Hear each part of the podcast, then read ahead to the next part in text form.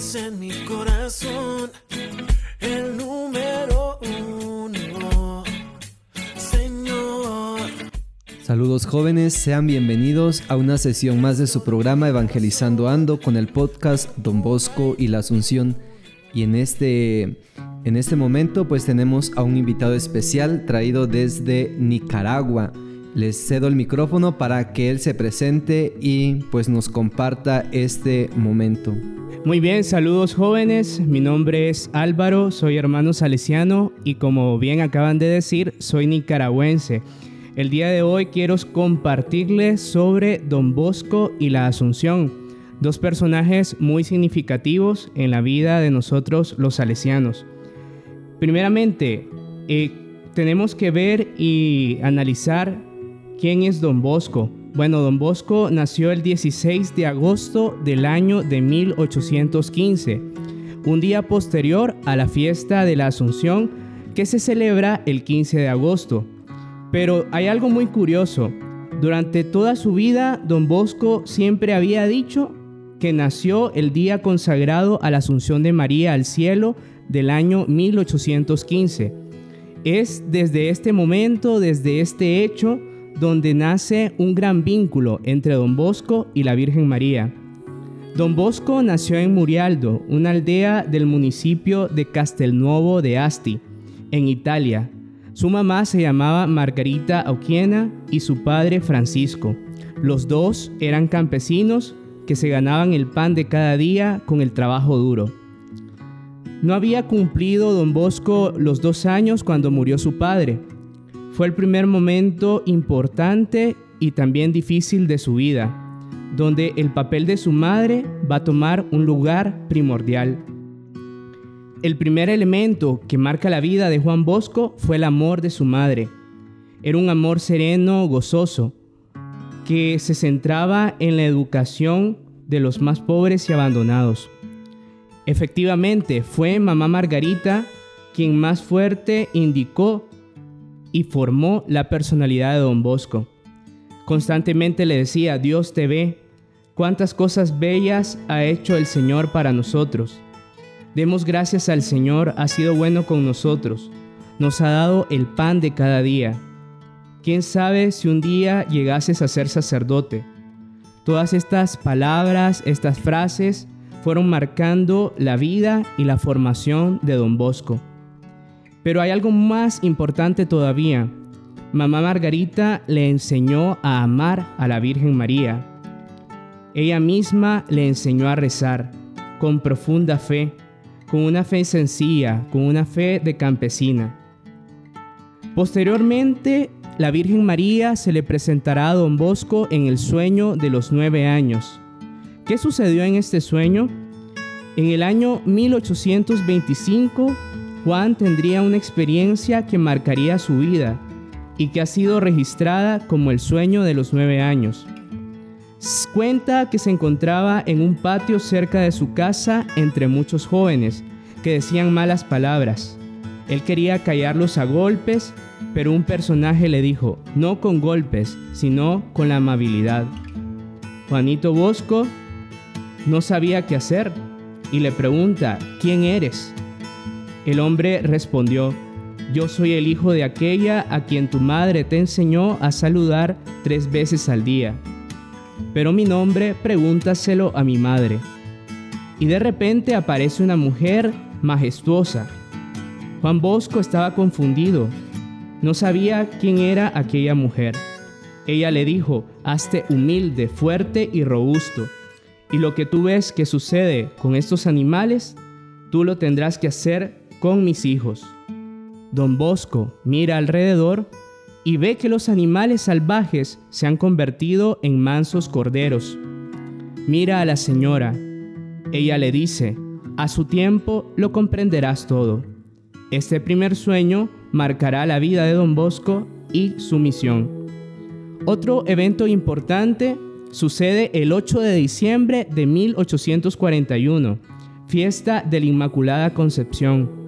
Este día inicia el oratorio con una catequesis, con una sencilla Ave María, con el encuentro con un joven que se llamaba Bartolomé Garelli en la iglesia de Turín de San Francisco de Asís. Es así como en pocas semanas aquel lugar se convertiría en patio, en casa, en escuela, en hogar para tantos jóvenes abandonados. La Virgen seguía estando presente en la vida de don Bosco como en sus sueños. La noche del 30 de mayo de 1862, don Bosco narraba a sus jóvenes el sueño de las dos columnas. Él manifestaba que había visto una multitud de naves ordenadas para la batalla, pero habían dos columnas fuertes. En una columna estaba la Virgen Inmaculada y en la otra estaba Jesús Eucaristía. Quienes comandaban las naves era el Papa, el cual muere, pero rápido otro Papa toma su lugar venciendo en la batalla. Al finalizar, se reúnen en las columnas para descansar. Es así como vemos que en la vida de don Bosco, María tiene una presencia singular y especial. Toda su vida fue acompañada por la presencia de María en diversas advocaciones. Pues bien sabemos que María es una sola, pero se manifiesta de distintas maneras en la vida de las personas y la llamamos de distintas formas. Un hecho significativo e importante que marca la vida de don Bosco es la presencia de María.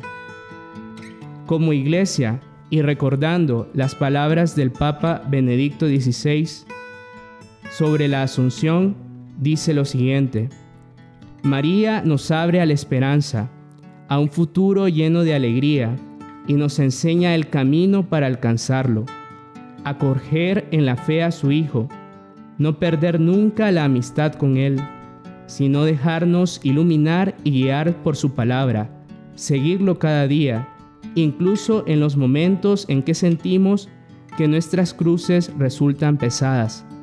María es el arca de la alianza que está en el santuario del cielo.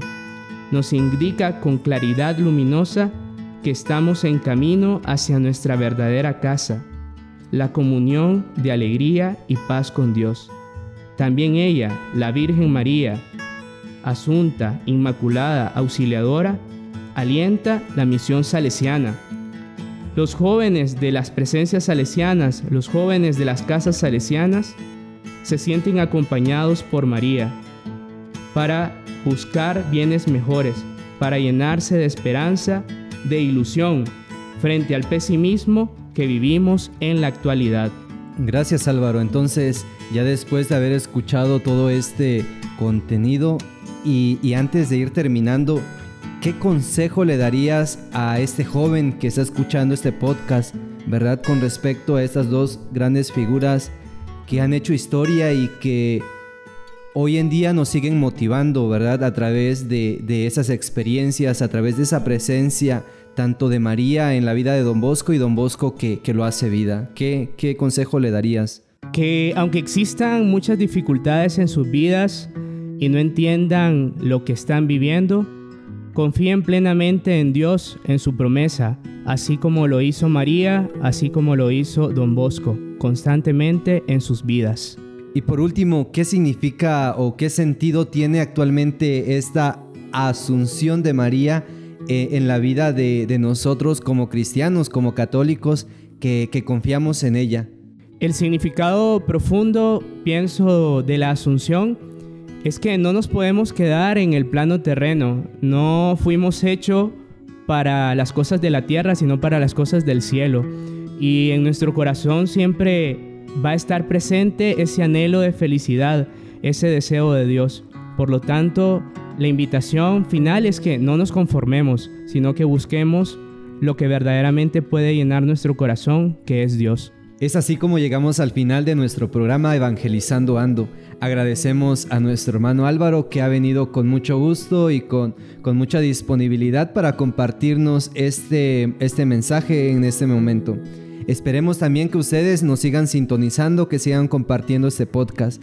Ya también los esperamos con nuevos temas y nuevos contenidos que van alimentando nuestra vida, ¿verdad? Que nos van motivando, que nos van animando para seguir adelante, así como nos lo decía Álvaro, ¿verdad?